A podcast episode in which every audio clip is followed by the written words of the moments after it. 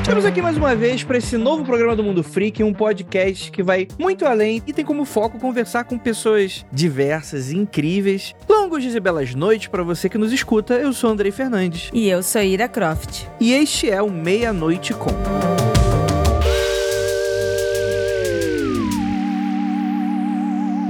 E neste episódio, Meia-Noite com Alê Santos.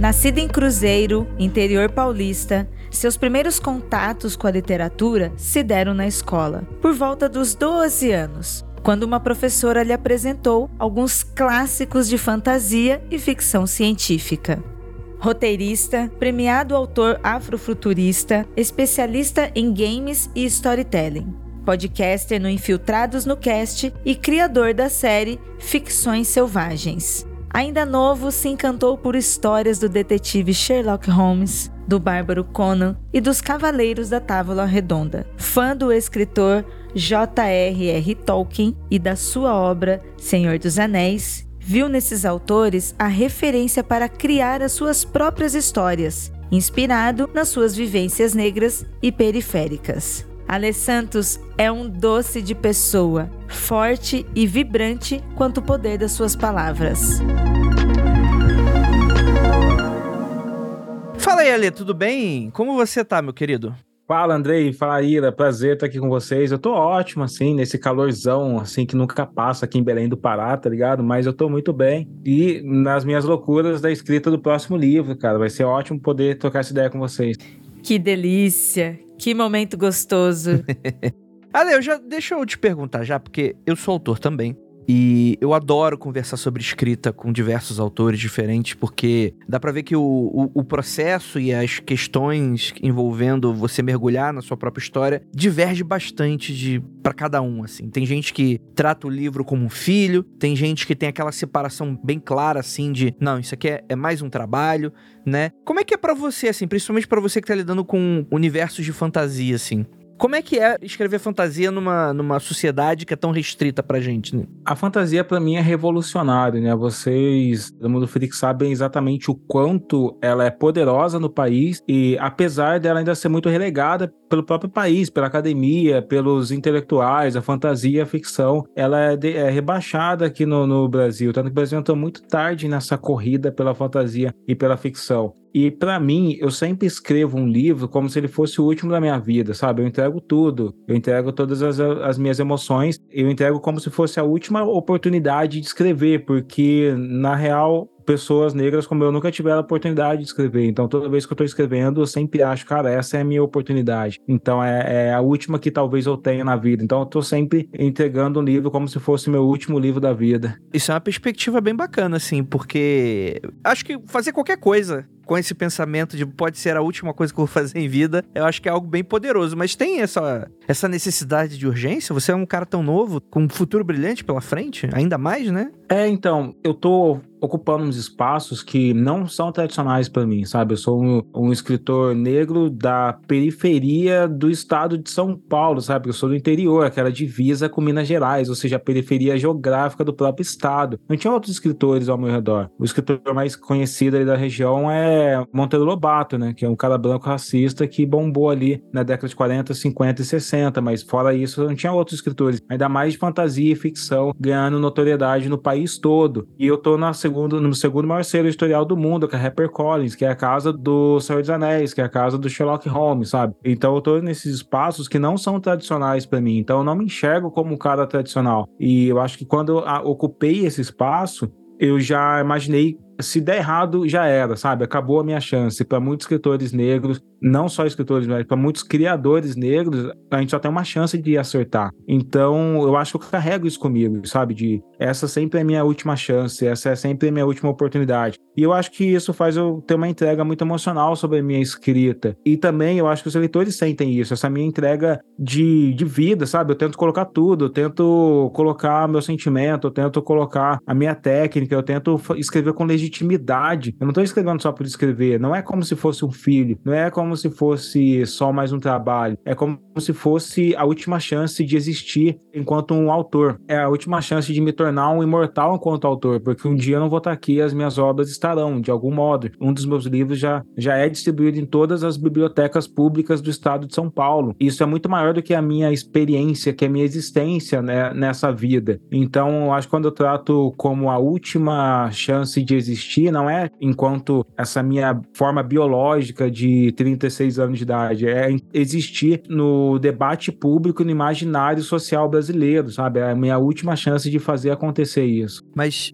você acha que é uma, é uma porta que se fecharia assim de maneira tão fácil nesse, nesse cenário assim? Hoje não, sabe? Hoje eu tenho as minhas conquistas nesse meio. Eu só tenho dois livros oficialmente publicados e os dois foram finalistas do maior prêmio de literatura do país. Eu falo com editores das, das grandes editoras no WhatsApp, eu tenho uma repercussão sobre a minha obra, parece que é como se tivesse já uma chancela de, olha, o que o Ale vai escrever minimamente é muito bom, alguma coisa assim. As pessoas já esperam que eu escreva uma coisa interessante. Então, essa urgência que eu escrevo, ela não é exatamente sobre, sobre o que eu tô fazendo. Eu acho que é só um sentimento que me potencializa na escrita, sabe? É um sentimento que estava inicialmente comigo, que eu transformei ele em algo para me empurrar a escrever melhor. Entendi. Funciona como uma meta, né? Uma coisa nesse sentido, né? É, uma meta. Eu sempre tô, quando eu começo um livro, é assim, eu acho que é muito mais sobre foco e sobre disciplina que eu vou entregar aquele livro, sabe? Eu vou olhar para ele e falar, cara, essa é a minha última chance de escrever. Como você escreveria um livro se fosse a última chance, a última história que você contasse nesse mundo, sabe? Então, você escreveria com toda a sua alma. Eu acho que é sobre isso. É, é muito mais sobre a disciplina e o foco e a entrega que eu tenho com a minha obra do que efetivamente eu acreditar que nunca mais vou ter chance de publicar, porque acho que, que eu vou conseguir sim.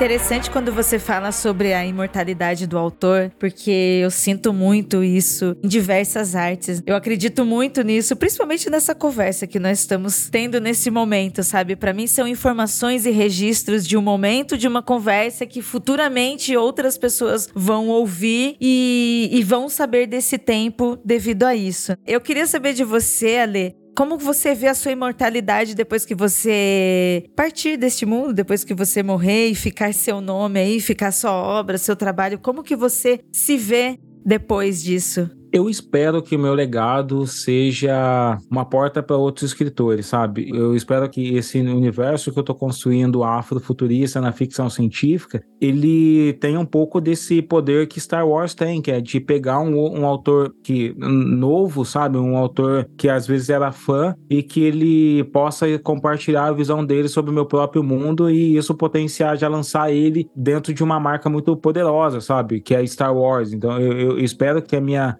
passagem enquanto autor aqui nessa terra seja sobre isso, sobre que é algo tão poderoso que outras pessoas vão poder pegar, continuar, esticar, mudar, adaptar e que isso vai ser uma possibilidade de alavancar e de que vários outros autores não precisem passar por tantos tempos. Eu demorei três décadas para me tornar um autor publicado, sabe? De repente, se meu legado deixar um poder para que outros escritores negros afrofuturistas periféricos possam fazer parte do meu universo, talvez eles consigam ganhar uma notoriedade ou uma importância por conta da minha obra com 20, 15, 18 anos, sei lá, cara, 12. Entende? Eu acho que é mais sobre isso. Eu quero deixar um legado capaz de acelerar o processo para outras pessoas. Dá para ver que você leva esse momento da sua vida de uma maneira muito intensa, assim. Isso se reflete no, nos universos criados, porque você é um autor muito conhecido pelo afrofuturismo, né? Que é um, é um, é um subgênero da ficção científica, né? Você acha que isso transparece de alguma maneira? Ou é uma água com açúcar que a pessoa nem imaginaria? Que eu acho que não, deveria, não deve ser isso, né? As pessoas imaginam, né? Quem lê o Último Ancestral sabe a densidade de, de assuntos que tem lá. Ele tem muitas camadas. E às vezes são assim: eu escrevo com a minha regra principal de uma boa história é o entretenimento. Então, o entretenimento tá lá. Mas se algum dia você pegar uma lupa e falar, opa, deixa eu pesquisar esse nome desse personagem e o que, que ele significa dentro dessa jornada, você vai se abrir para um universo que talvez você não conhecia, sabe? Então, eu coloquei muitas referências de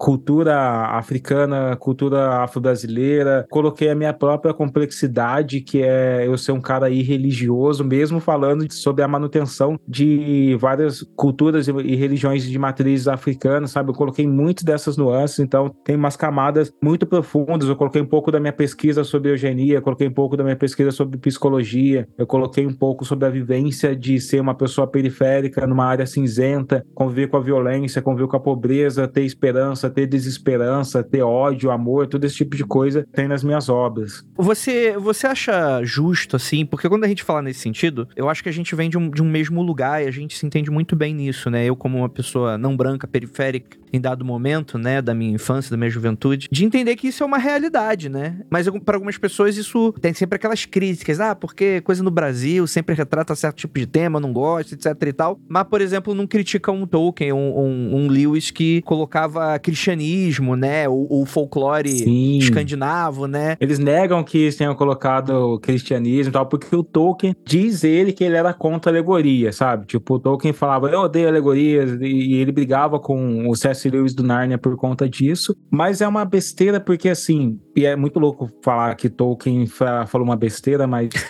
Olha. É. É. Tem, tem questões aí. Tolkien é um, é um cara, né? É, porque assim, por mais que ele negue que ele tenha construído alegorias e por mais que ele tenha se esforçado para evitar alegorias, o pensamento imaginário humano ele é de uma maneira alegórica, sabe? Ele, a gente vai projetar o nosso imaginário construindo metonímias, construindo alegorias, construindo alguma, a, alguma representação daquilo que a gente vive. Então, a obra ela sempre é um reflexo daquilo que a gente vive. Se o Tolkien é um cara cristão, católico, anglo-saxão, professor de uma escola colonialista, por mais que ele negue, quem tá de fora consegue observar isso, né? Tipo, a lei da relatividade é basicamente isso. Uma grandeza só pode ser medida com ponto de vista exterior ao sistema. Então, quando você tá exterior ao sistema do Tolkien, você olha para isso e fala, cara, é uma nítida alegoria. Então, e é uma alegoria cristã, católica, anglo-saxã, é, europeia, eurocêntrica, com o imaginário de quem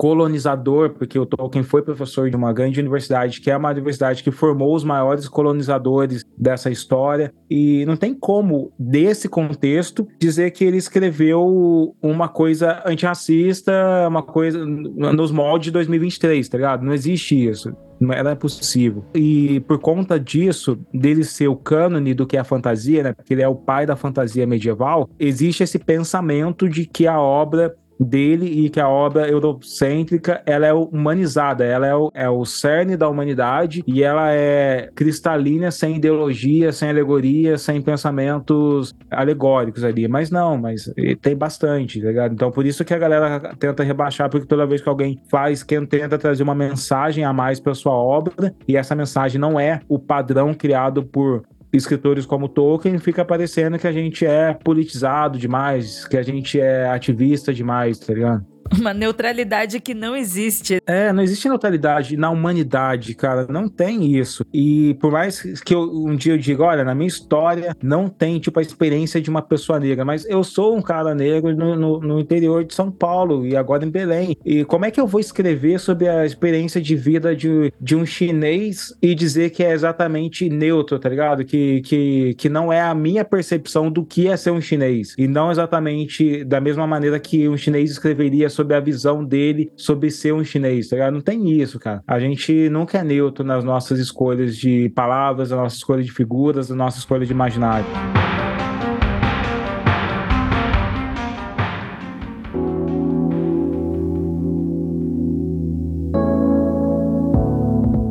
Você acha, Lê, nesse sentido, que você tem uma coisa muito parecida comigo, assim, porque é muito legal, emocionante a gente sentir que a gente tá inspirando outras pessoas, né? Você cita isso aqui no decorrer da conversa. Cara, como é que tu acha que vai ser o Brasil daqui a 50 anos quando a gente tá falando sobre literatura, principalmente literatura fantástica? Você vê indícios de que a gente vai ser mais amplo, mais diverso, ou que é, talvez a gente essa janela se fechou, usando os termos que a gente já estava utilizando? Cara, eu acredito que a gente está criando agora o primeiro Stephen King brasileiro. Eu acho que a gente está chegando no Zeitgeist para ter um Stephen King brasileiro, para ter um, um, um, Neil Gaiman brasileiro. E eu não tô falando de qualidade de escrita, eu tô falando de, de ter um mercado que absorve e potencializa essa, essa pessoa, tá ligado? Porque Stephen King e Neil Gaiman e todos os outros grandes autores, eles, eles são, tipo, fenomenais, eles são geniais, eles são acima da experiência média da humanidade na escrita, mas eles estão dentro de um contexto que você tem tradição de revistas de fantasia, de concursos de fantasia, você tem uma, uma mídia, uma imprensa que favorece,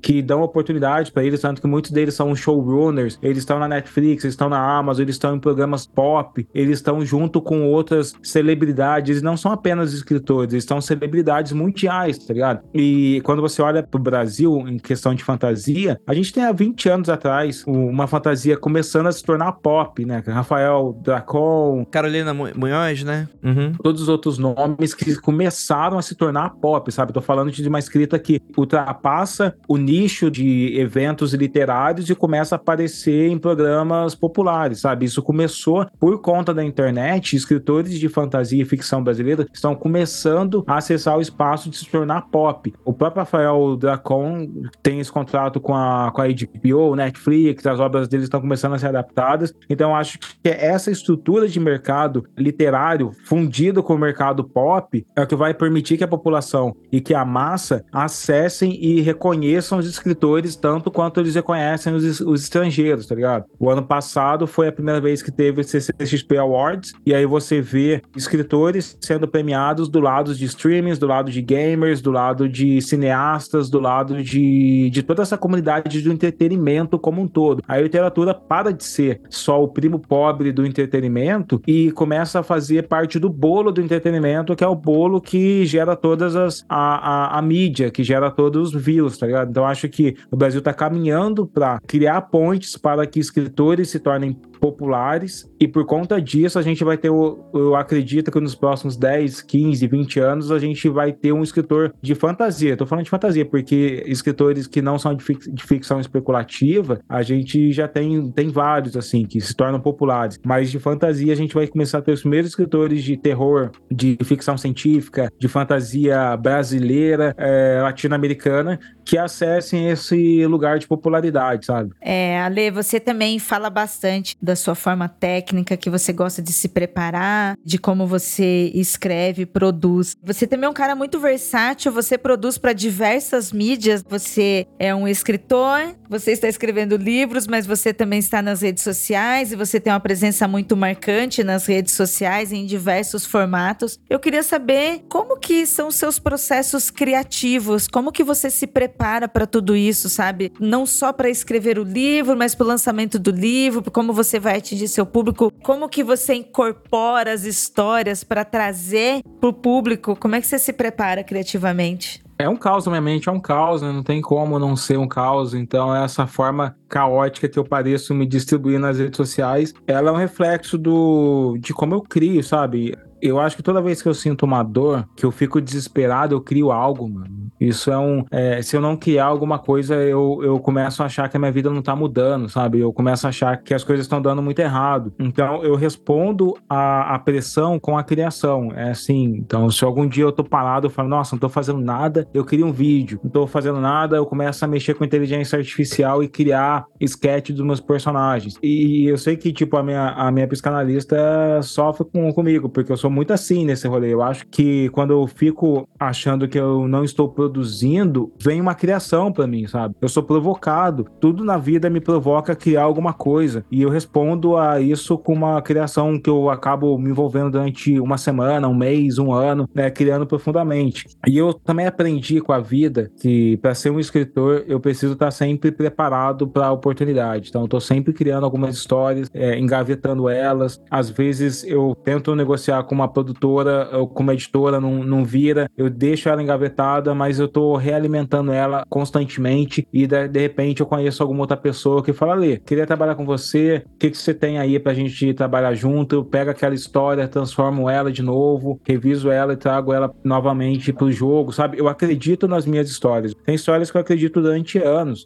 Tem um universo steampunk de samba brasileiro que eh, faz três anos que eu tô acreditando nele, até agora não aconteceu. Mas um dia vai acontecer, mas eu tô constantemente conhecendo pessoas, eu falo, pô, essa história eu vou trazer, eu vou trazer pra vida de alguma maneira. Então eu tô constantemente criando, cara. O Último Ancestral foi um ano de negociação para acontecer o Último Ancestral, então eu tô constantemente desenvolvendo pedaços de histórias em algum lugar, e simultaneamente várias histórias, trabalhando em vários lugares. Sempre foi assim para mim. Eu acho que eu nunca me vi linearmente falando, olha, agora eu só vou trabalhar nessa história, agora eu só vou fazer isso. Eu acho que é um privilégio. Não sei quem deve ter a vida assim, mas para mim a sobrevivência eu sempre fiz muitas histórias simultaneamente. Pô, muito bom. O que, que são suas inspirações assim? Que você fala muito sobre um autor mais clássico assim. Você costuma separar assim, galera da ficção científica, galera que é brasileiro que é gringa. Quem que tu fala assim, cara, queria escrever como? Eu queria escrever como, porra, Jordan Peele, que é um cara que eu acho que revolucionou o terror, trouxe um sabor novo pro terror. É um cara que me inspira pra caramba. Emicida, não tem como falar que eu sou inspirado por Emicida, tipo, as músicas dele são fodas e a forma com que ele faz poesia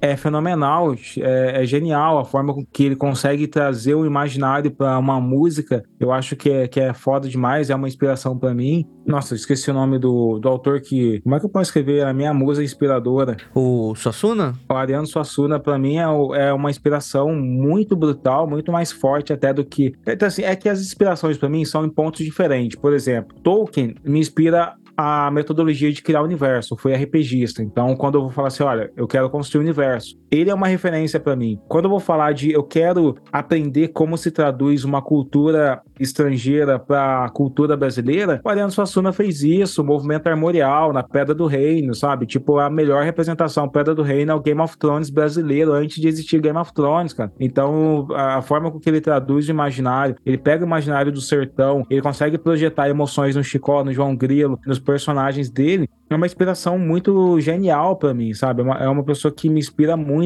é, enquanto escritor. E eu me inspiro muito na visão é, do Jay-Z também, que é um cara que, tipo, ele sabe como vender histórias de alguma maneira. Eu não consigo dizer que as minhas inspirações são apenas escritores, sabe? As minhas inspirações estão em tudo quanto é lugar. Eu me inspiro com a galera do rap, eu me inspiro muito com a Doniran Barbosa, me inspiro muito com Pixinguinha, por tudo que ele fez do iluminismo negro no, no Harley, com o Odeon e toda a inspiração dele dentro do samba e dentro de toda a, a música brasileira. Eu me inspiro muito em Clementina de Jesus tanto que o meu primeiro conto afrofuturista foi baseado numa. foi homônimo, inclusive, de uma música de Clementina de Jesus, porque ela era uma caixa de cultura dos tempos pré-abolição, que de algum modo o imaginário dela foi potencializado e, e ela herdou e ela conseguiu se tornar a rainha do samba brasileiro com a Rainha Quelé, com um imaginário todo herdado do, de dor da escravidão, sabe? Ela conseguiu fazer isso acontecer. Eu me inspiro em Shonda Rhimes, eu me inspiro em N.K. Jensen, eu me inspiro em Isaac Asimov, que como não me se inspirar num cara que criou as leis da robótica antes de existir a robótica, tá ligado? Então, para mim é tem umas inspirações múltiplas. Dá perceber que as minhas inspirações e tudo sobre mim é um caos, é um, um caldeirão com um monte de gente jogado ali, misturado e eu tentando sobreviver nesse meio, nadando um monte de referências. Você está ouvindo Meia-Noite com.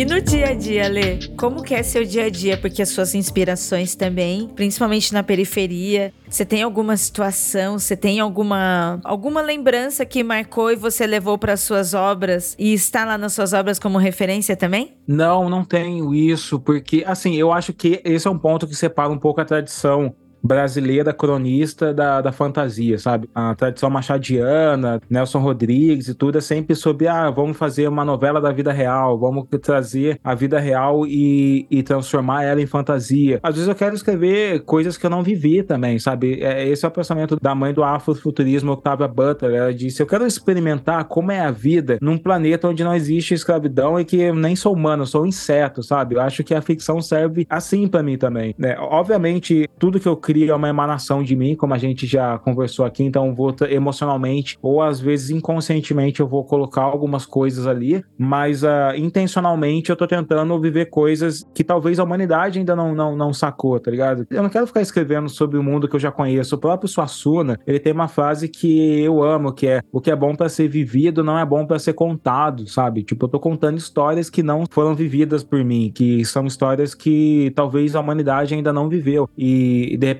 minhas obras de ficção científica, por isso que eu tenho um pé na distopia, é um alerta para que no futuro vai dar merda pra caramba pra todo mundo. Por que, que você acha que vai dar merda? Cara, porque todos os ingredientes da humanidade sempre deu merda, né, cara? Tipo, a, sempre no final de um século tem uma grande guerra, uma morte em massa de algum lugar, sempre tem muita violência. A gente nunca consegue exterminar todas as mazelas, porque sempre surge uma nova requentada, sabe? Tipo, teve eugenia, agora com a manipulação genética a gente vai tá criando uma nova forma de eugenia, uma neoeugenia, onde as pessoas são realmente capazes de esterilizar o DNA de, de certos indivíduos, sabe? Então, o ser humano ele é tão bom quanto ele é maligno. A gente tem essas fontes de poderosas dentro de nós. Então, acho que de alguma maneira, é, assim como a noite sempre vem depois de um dia longo, alguma coisa sombria sempre vai vir depois de uma iluminação na ciência. Perfeito. Então, no teu caso, assim, essa galera, por exemplo, do século XIX, que acreditava muito naquele positivismo, estamos sempre caminhando para frente, você acha então que é balela? As paradas são mais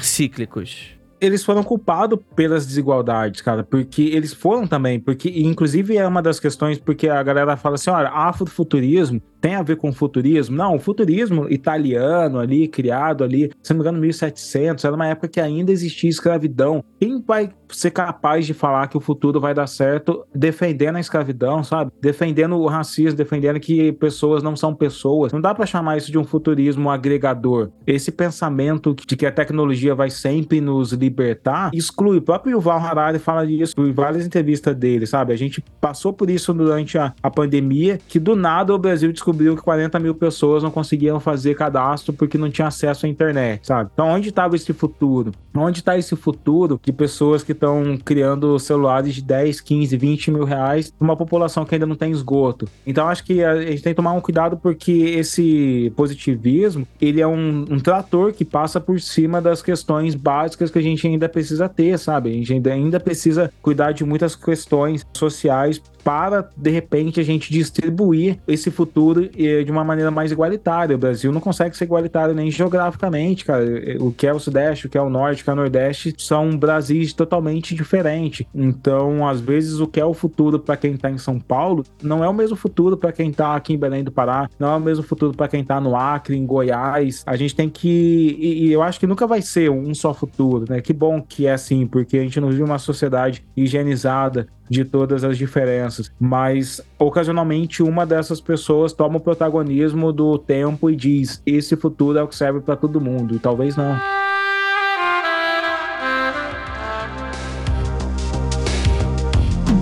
Ale, quem que você tá lendo hoje? Quem são as suas referências de livros ou de outras mídias que esteja consumindo? Hoje eu não tô conseguindo ler muitas coisas, só coisas técnicas, porque eu tô escrevendo pra caramba em sala de roteiro e um monte de coisa, então faz, faz um bom tempo que eu não consigo parar pra ler entretenimento. Sabe aquela leitura que você pega, senta e fala, nossa, agora eu vou relaxar aqui lendo? Eu não consigo ter, eu tô, por exemplo, há seis, sete meses trabalhando no meu livro, escrevendo de duas a cinco mil palavras diariamente, sabe? Então, eu tô muito na, nessa etapa de criação. Mas eu lembro que antes de escrever meu livro, eu tava lendo bastante N.K. Jemisin, né? A gênia da ficção científica, N.K. Jemisin, ela ganhou três vezes consecutivamente o maior prêmio de ficção científica com uma obra. Ela ganhou a primeira vez com o volume 1, depois ela ganhou no segundo ano com o volume 2, depois ela ganhou a terceira vez com o volume 3. Não existe pessoa na ficção científica no mundo com esse mérito, sabe, que fez isso. Eu também li Colson Whitehead foi o vencedor do Pulitzer, primeira pessoa negra a ganhar dois Pulitzer. Ele fez isso com o Underground Railroad e depois ele fez isso com o Reformatório Níquel, que é um, um, livro que eu amo. Eu acho que foi um dos últimos livros que eu li por, por entretenimento, assim, nos últimos anos. E Ale, você é um cara que toda vez que a gente fala sobre afrofuturismo, você é muito comum você vir na nossa mente a sua imagem, assim. Você é um cara que luta muito por esse. Vamos dizer assim. É que eu não quero falar vaga, porque parece que só tem uma vaga, né? Que são vagas limitadas, né? Sim Sim, essa posição. É, né? E você se vende muito bem, assim. O seu marketing pessoal, ele é muito bom nesse sentido. Justamente porque, pô, a gente tem aquela coisa do autor que fica enfurnado dentro de casa, não usa rede social, é aquela pessoa ermitão, etc e tal. O que, que tu acha sobre isso, assim? Você sente que isso para você é mais uma necessidade, aparecer mais, assim, ou é algo que já vem natural para você? É uma coisa natural porque eu sou publicitário, mas isso tem a ver com aquilo que eu falei que nos próximos anos a gente vai ter a oportunidade de ter uma figura pop na escrita, sabe? Eu não quero ser só o escritor de ficção que vai falar só para quem gosta de livros. Eu quero ser o escritor que vai falar pra garotada que tá ouvindo trap, sabe? Que tá ouvindo rap, que tá ouvindo funk e que de repente eu vou trocar uma ideia com eles e falar, cara, isso que vocês estão ouvindo é o que inspirou a escrever meu livro. Então eu preciso estar nesses lugares populares para falar com essas pessoas pessoas. Então é, é, sobre isso. Eu não acho que eu deva ser um, um, escritor nos moldes tradicionais do que é ser um escritor, porque eu quero ser tipo um showrunner, um, um diretor criativo, um produtor, um cara que controla o seu universo e que deixa outras pessoas participarem do universo junto, sabe?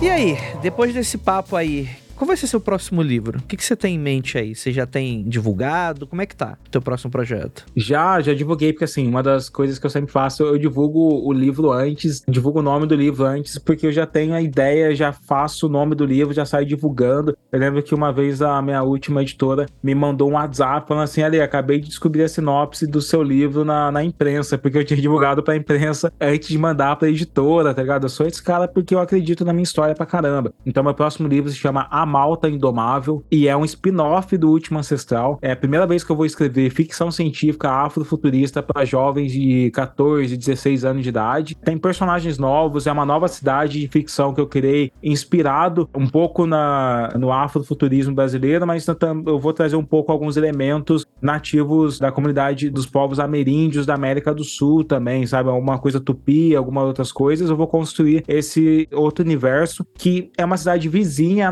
Nagash que tá no livro do Último Ancestral. Então, ocasionalmente, alguns personagens vão se cruzar. Já tô expandindo esse multiverso, mas é uma narrativa totalmente independente que se você não ler O Último Ancestral, você vai curtir, vai se entender, você vai se ligar pra caramba, vai de repente gostar dos personagens. E é uma aventura sobre três jovens mega desajustados que são totalmente excluídos da, da sua academia, que é a escola lá na cidade futurista, e eles ganham superpoderes para salvar a cidade, mas para isso eles vão ter que participar de uma corrida de demolição com cyber capoeiristas e uma congada high-tech. É uma, uma outra viagem que a gente já leu o Último Ancestral, tá ligado? Desse meu imaginário, que eu trago muitas referências brasileiras, muita tecnologia, muitas cenas de ação e uma coisa, e uma leitura muito rápida e muito alucinante. Que demais. Como é que é estar tá publicando a mesma editora do Sherlock Holmes, que você falou que era uma referência tua? Como é que tu se sente com relação a isso? Você acha que o Pequeno Alê realizou o sonho? Cara, ele realizou não só o meu sonho, eu recebo várias é mensagem, mas realizou o sonho de muitas pessoas também, cara. O Brasil ele não investe em ficção, em fantasia. Eu acho que eu sou o primeiro escritor, eu não tenho certeza, mas sou um dos primeiros escritores de ficção científica lançado numa grande editora nacional nos últimos quatro anos, assim, sabe? Então, e às vezes eu recebo mensagem de outro escritor de ficção científica falando: Porra, Lê, você conseguiu chegar lá, cara, isso me inspira pra caramba. É um sonho coletivo isso, é um sonho de, de fazer a gente ser reconhecido enquanto E eu espero que eu alcance sucesso para que as, as editoras também tragam, falam, pô, vamos trazer mais escritores de fantasia, não só pessoas que escrevem afrofuturismo, mas amazofuturismo ou ficção científica tradicional. Eu acho que o Brasil, inclusive, foi citado no The New York Times recentemente como uma das dos expoentes da ficção científica da América Latina, porque está crescendo o movimento de ficção científica na América Latina. Então eu espero que outros cheguem às grandes editoras também, sabe? Não apenas só escritores negros periféricos, mas tô falando de da valorização do nosso imaginário, sabe, da nossa própria fantasia. E chegar ali é indescritível, assim, para mim. Agora, como diz o Orochi, assim, tipo, não tem medo de altura mais não, só quero subir. Ai, que demais, que demais. Multiverso, mano. É muitos universos que vão saindo daí, criando outros caminhos e abrindo para mais jornadas. Isso é muito legal, Ale. É muito bom. A minha editora ficar louca, né? Porque ela fica montando a timeline de todos os eventos, de todos os livros, aí eu tô deixando ela surtada. Por isso que tem que ser mais linhas de universos aí, porque uma só não tá dando. pois é.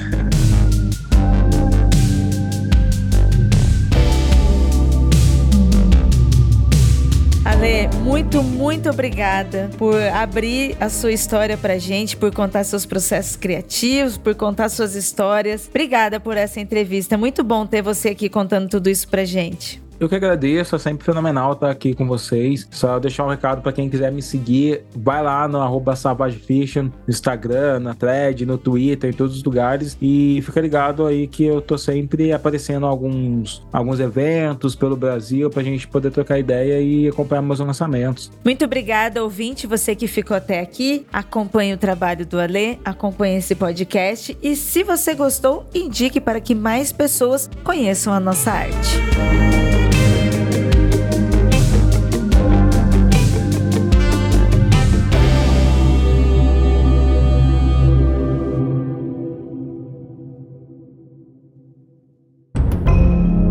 Este programa foi produzido por Paratopia Podcast Storytelling.